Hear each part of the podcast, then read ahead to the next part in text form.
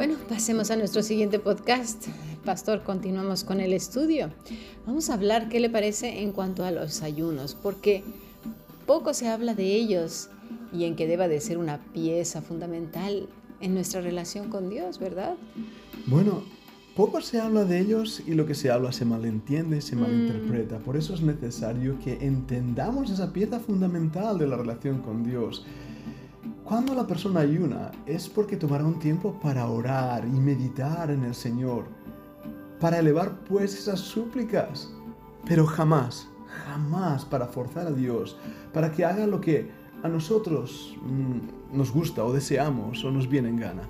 Claro, algunas veces he enseñado que el ayuno es para forzar a Dios o convencerlo de que se hagan según qué cosas. Eh, he escuchado seminarios, conferencias, pero todas ellas tienen mucho que ver con el ejercicio más corporal. Un error. Que, lo, que lo, el trabajo interior porque realmente hay muy poquitos eh, versículos en la escritura que hablen acerca del ayuno precisamente y creo que no estoy errada, que es por esto. Quiero invitar a los que nos están escuchando este podcast que miren las citas y ellos mismos puedan descubrir en la palabra de Dios lo que enseña sobre el ayuno y veremos que primeramente es algo voluntario, no forzado. Permíteme decir las citas en Mateo 4, 2 en Mateo 5, 16 al 17, en Mateo 5, 18, Mateo 9, 14 al 15, en Marcos 2, 18 al 19, Marcos también 2, 20, el Evangelio de Lucas 5, 33 al 34, Lucas 5, 35, Lucas 18, 12 o el libro de Hechos, capítulo 13, versículos 2 y 3. Sí, yo creo que, gracias pastor, eh, no sé, no, la Biblia no hace tanto énfasis en el ayuno porque como somos tan religiosos, ahí está. Eh, lo tomaríamos como pieza fundamental. Y, y, es que algunos de estos pasajes muestran que los maestros precisamente de esa época enseñaban a los discípulos instrucciones especiales en cuanto a ayunar, porque era muy importante sobre todo para los religiosos de esa época, de esta y de la que vendrá, mostrar los sacrificios corporales para lucir más espirituales y por ende en un plano superior a aquellos que no lo hacen. Sin embargo, Cristo enseñó la necesidad de pureza y de simplicidad, de sencillez y amor a Dios en todos los motivos, y esa es la clave, porque Cristo denunció incluso con los fariseos, ¿verdad? Que mm. mudaban su semblante cuando ayunaban. Sin embargo, el ayuno debe ser el deseo de estar con Dios. Es lo que debe movernos, el poder tener un tiempo con el Señor. Claro, y si la persona además puede, hay gente que no se puede permitir un ayuno. Mm. Eh, después, en otro momento, ya hablaremos del ayuno, pero creo que no es, eh, en primer lugar, una pieza fundamental para la relación con eh, Dios. no, en absoluto. Para nada. Mira la respuesta de Cristo que dio a sus discípulos, a los discípulos de Juan y de los fariseos, ah, mostrando su propósito y método. Mm. ¿Verdad? Recuerda lo que él enseña. Es indudable que él y sus seguidores observaban ayunos tales como el día de la expiación, pero él no impuso además otros ayunos frecuentes. Claro, lo que, lo que él enseñó es apropiado al cambio de carácter de las personas y de propósito que él dispuso para sus discípulos. Su afirmación de ser, por ejemplo, el esposo en Mateo 9:15 y la referencia allí a la no práctica del ayuno implica visualmente la afirmación de su condición de Mesías. Él no le dio importancia al ayuno, pero sí a la conversación o comunicación con Dios, por ejemplo. Es decir, que si la persona ayunaba estaba bien, pero lo que realmente importaba e importa hasta el día de hoy es el corazón del hombre. Parece que eso no gusta mucho a bastantes personas por la fuerte necesidad de aplauso. Y ahí está el problema, figurar delante de los hombres. Y sin embargo, el Señor mismo, como estamos viendo, nos exhorta a ser antorchas. Y qué palabra tan extraña que estamos usando, ¿verdad? Sí, el nombre de nuestro podcast es así, antorchas brillantes, pero ya veremos cuál es la razón. Porque hoy por la mañana estuvimos estudiando un poquito más acerca de hacer hijo de Jacob.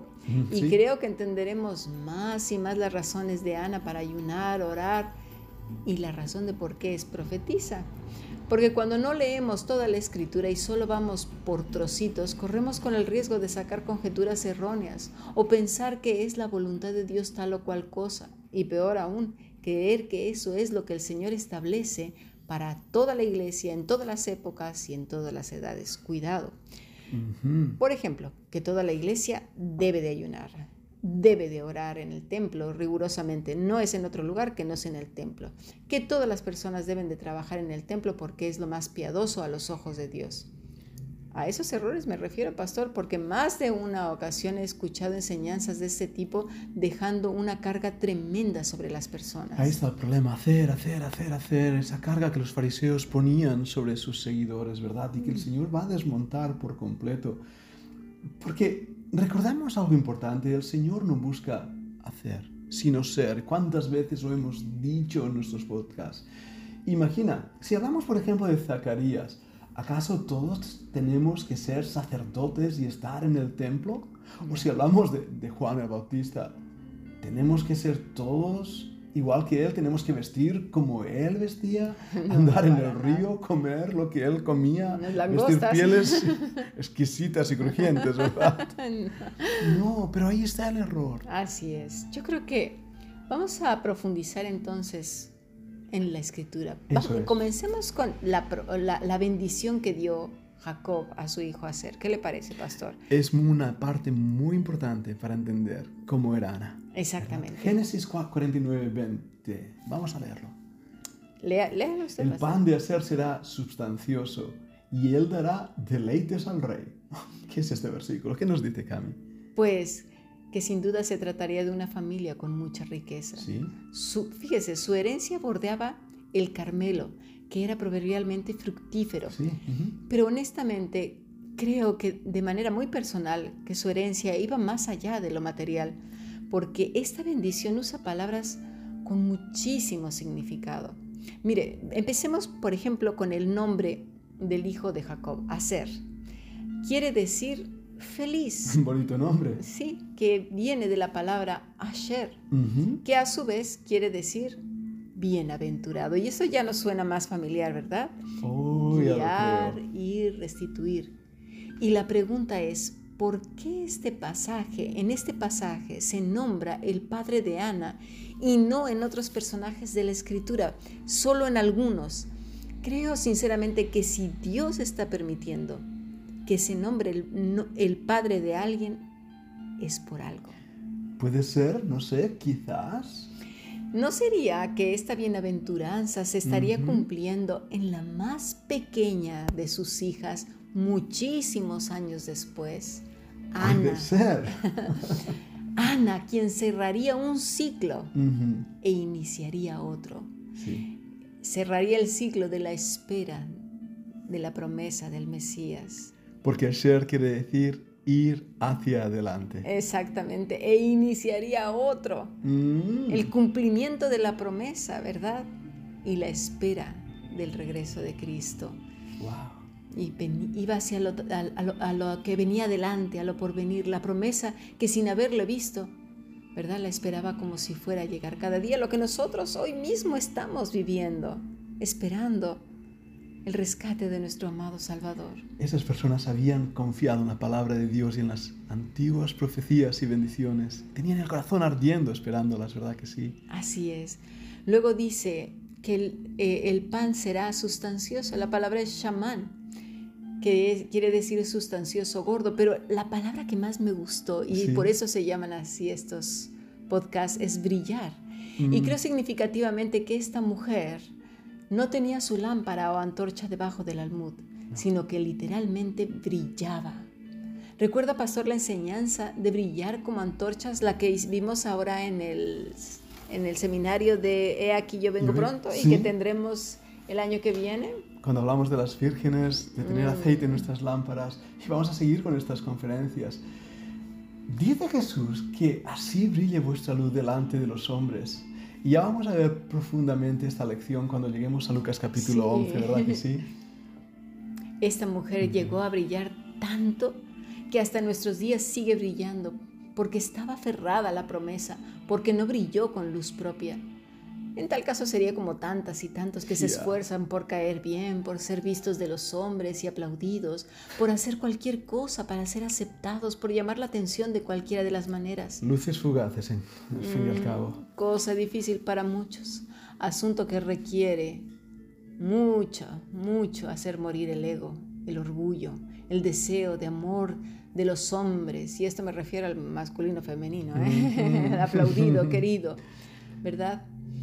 Eh, pastor, el tiempo se nos va, pero yo les sugiero que lean Mateo 5, 14, cuando el Señor nos dice, bueno, ¿qué le parece si leemos hasta el 15? Vamos a hacerlo. Dice así, Mateo 5:14, vosotros sois la luz del mundo, una ciudad asentada sobre un monte no se puede esconder, ni se enciende una luz y se pone debajo de un almud, sino sobre el candelero y alumbra a todos los que están en casa. Así alumbre vuestra luz delante de los hombres, para que vean vuestras buenas obras y glorifiquen a vuestro Padre que está en los cielos. Bueno, nos fuimos hasta el 16. bueno, ¿acaso pensábamos que ser luz y sal solo era para los cristianos? Realmente es para todos los que desde siempre han buscado a Dios. Esto me refiero a los veterotestamentarios Claro. y a los del Nuevo Testamento. Esos que buscan con todo su corazón aferrados a la promesa que se dio a Adán y Eva en. Génesis 3.15 Sí. y viven para la gloria de Dios y no la propia, y no la gloria de los hombres. Correcto, Cami.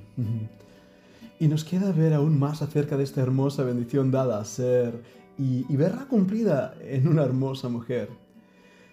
Quedémonos con que Dios no está ensalzando el que ella trabajara y trabajara en el templo, sino el corazón de Ana. Recordemos que toda verdad bíblica es aplicable a toda edad, tiempo, situación, condición física, social, geográfica, económico. Y era, nunca se nos olvide, Sí, creo que Lo tenemos que tener muy presente, sí, que las verdades bíblicas se aplican a cualquier momento, a cualquier era, es decir, siglo, ¿verdad, pastor? Eh, no importa si eres mujer o hombre, niño o adulto, anciano, rico, pobre, No alto, viejo, sano, enfermo, en la situación en que te encuentres. Cualquier enseñanza que se salga de esos contextos e implique el cuerpo forzosamente, no es bíblico. no, pierde el propósito de lo que Dios enseña en su palabra. Vamos a terminar el podcast. ¿Quieres dirigirnos tú en oración como lo haría Ana? Pues vamos a orar, ¿qué os parece Mateo 5, 14 al 16? Pidiendo a Dios ser esas antorchas brillantes. Entonces, Señor Jesús, tú nos has dicho que somos la luz del mundo. Una ciudad asentada sobre un monte no se puede esconder, eso es verdad. No nos has dado una nueva vida para estar escondidos, para vivir encerrados, para vivir alejados del mundo, de las personas. Dices que tampoco se enciende una luz y se pone debajo de un almud, sino sobre el candelero y alumbra a todos los que están en casa. Nosotros, Señor, queremos ser como Ana, brillantes. Ella nos ha dejado el ejemplo que han pasado años y años y años y su vida sigue brillando hasta el día de hoy. Dices en el versículo 16, así alumbre vuestra luz delante de los hombres, para que vean vuestras o- obra- buenas obras y glorifiquen a vuestro Padre que está en los cielos. Serás tú, Señor Jesús, el que brille a través nuestro. Queremos darte la gloria y la honra en todo pensamiento, en toda palabra, en toda cosa que hagamos. En tu nombre oramos y te damos las gracias. Amén. Amén. Sigamos Señor. aprendiendo bendiciones.